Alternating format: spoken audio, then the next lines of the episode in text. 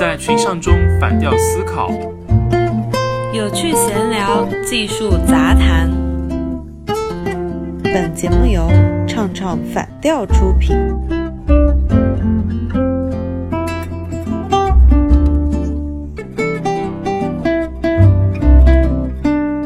OK，前两天的话，我在网上看了一个非常搞笑的一个事情。微博的头部 MCN 机构蜂群传媒，他呢就帮一个品牌方去做了一次营销活动，然后他的旗下者 KOL 发布了微博营销之后呢，有三百多万的一个视频播放量吧，底下的评论也非常多，都给了一些非常积极的一个反馈，说什么啊宝宝这个好棒，谢谢你的推荐。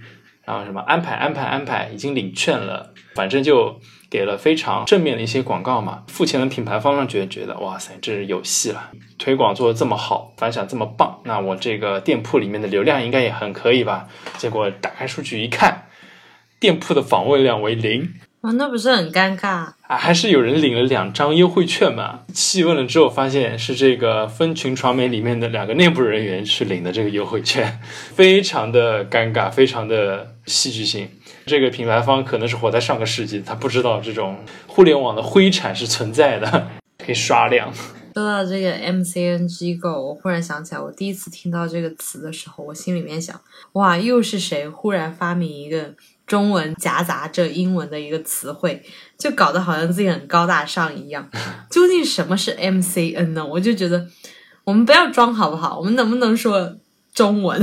它是英文的一个缩写嘛，是 Multiple Channel Network，MCN 的话就是这些单词的首字母嘛。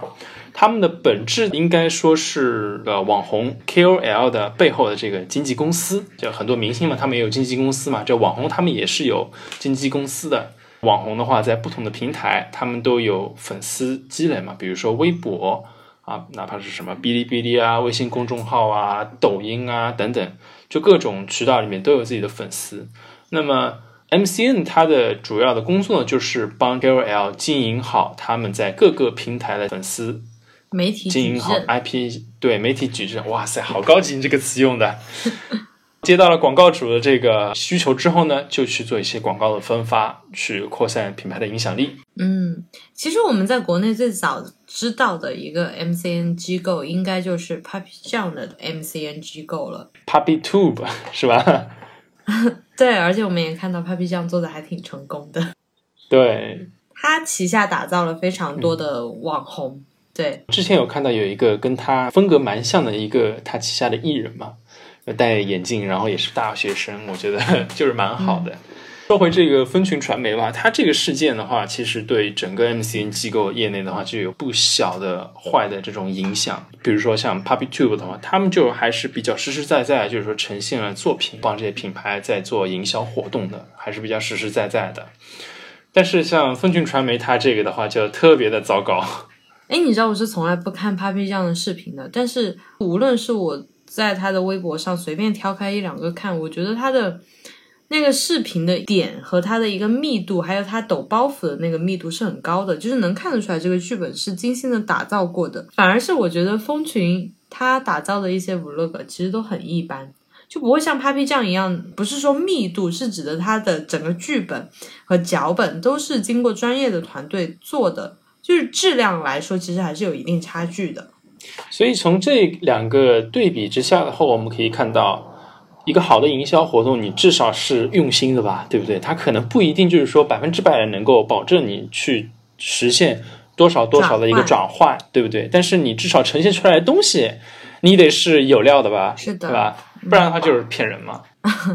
是的，也有一点很困难的用户，也就是说这家公司它。旗下的网红的粉丝，如果看到了喜欢的一个艺人也好，或者是说他喜欢的一个网红也好，去发这个东西，然后他要跳转到另外一个平台，这就已经有两个平台的一个跳转步骤了。其实这个由用户自主去做这件行为、这件事情，其实还是挺难的。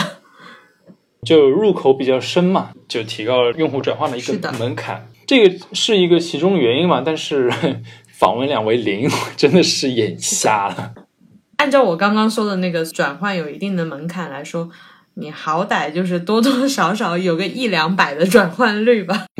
对，几百万的一个观看量啊，零访问，我吓坏了。几百万的观看量，按理来说应该好歹会有几千个，几千个至少会进去吧。嗯嗯哼，对，就低是低了点嘛，那好好歹有进去吧，嗯对不对？那么我们说回这个营销活动吧，什么是好的营销呢？嗯呃，我相信很多人的话看过恒源祥的这个非常洗脑的广告，对不对？在春节的时候是吧？恒源祥羊羊羊，恒源祥叔叔叔，对吧？小时候电视上他会把十二生肖全部说完，然后要等着他放十二遍这个广告。对，特别的洗脑。我那个时候以为是不是这个央视它播出事故了呢？没想到真的是这个品牌方的一个要求。嗯，但是你知道后来妈妈他们去买毛衣呀、或者是去给你织一个什么东西的时候，他第一时间就会想到我要去买恒源祥这个品牌。就是从这个案例我们可以看到，一个好的营销活动的话，就是可以通过重复，让品牌跟这个品牌的一个使用场景进行了一个非常深度的一个连接，嗯这就是一个比较成功的营销嘛。嗯，现在我们的一些广告公司也去模仿当初的恒源祥也好，或者是当初的脑白金也好，他们也开始走这种路数。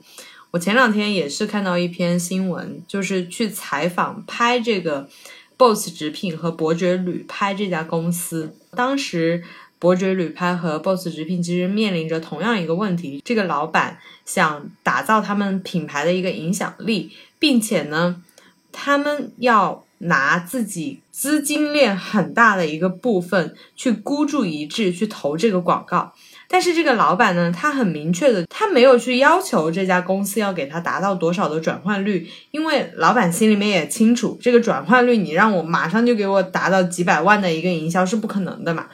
但是这个老板就是说，我需要的是让用户知道我们这个是干什么的，并且让他们在使用就是要换工作的时候，以及要结婚的时候，第一时间就会想到我们的品牌。嗯，那我们看到，就目前为止，虽然我们大部分人都很反感 BOSS 直聘以及伯爵旅拍这个广告，但是当我们真的是有需求的时候，脑海里会浮现出这个广告词。我相信有很多听众朋友们在听到我说伯爵旅拍和 BOSS 直聘的时候，脑子里面已经有画面了。包括我们现在看到新氧医美也是找到了同一家公司，他们的需求就是啊，我要如法炮制这个伯爵旅拍和 BOSS 直聘这个效果。也就是说，其实新氧医美它是明确的看到了这两个广告所带来的品牌效应的。营销活动的话，就会需要有一个时间的去沉淀，去抢占这个用户的心智，是不是啊？这个是往好了说，呃往难听点说的话就是洗脑，呃，需要有一定的时间的。所以，一个好的营销的话，就是通过重复、呃使品牌跟使它对应的使用场景进行强的一个连接，这就是一个好的营销活动了。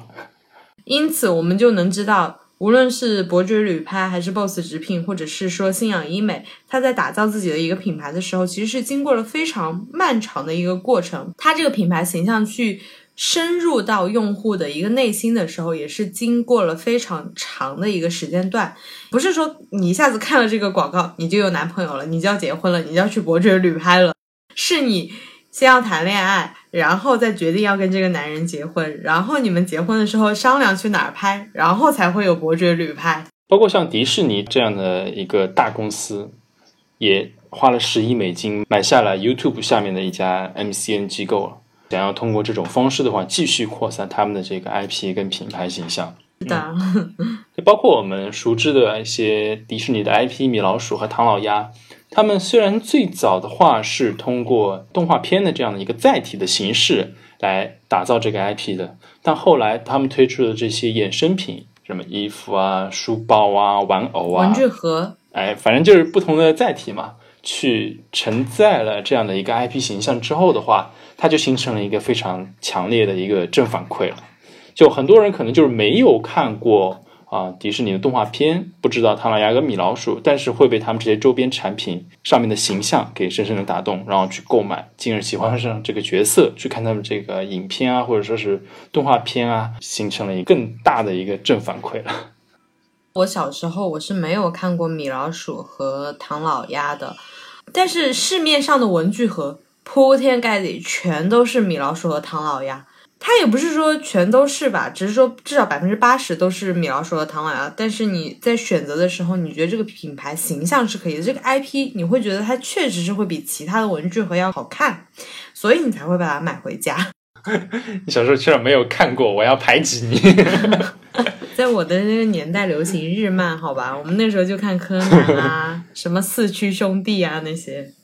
嗯，美少女，待会儿这不是 这不是男孩子看的吗？你还看《美少女战士》？我刚刚听见了。看啊，真的看，真的会看。电视里面有什么就看什么。OK，言归正传，一个 IP 的打造的话，它其实会需要有一个比较漫长的一个过程，它需要去铺开，抢占用户的心智，然后呢，再通过不同的载体来呈现它这个 IP。然后慢慢的形成一个飞轮的效应，形成正反馈，然后让这个品牌越做越大。除了蜂群传媒以外，其实还有魔力 TV 呀、青藤文化、梨视频，还有大鱼网络。其实我觉得这一次事件对其他几个机构的影响还挺大的吧。其他的机构也好，或者是说蜂群传媒也好，我相信他们也是有高质量的视频。产品或者是说一些营销产品存在的，也不是说一竿子打死吧。大家以后在制造这些数据或者是说一些转换率的时候，需要酌情考虑，或者是说酌情沟通了。嗯，好的，那今天的节目就到这里了。我是于贤，我是一万，我们下次见，拜拜，拜拜。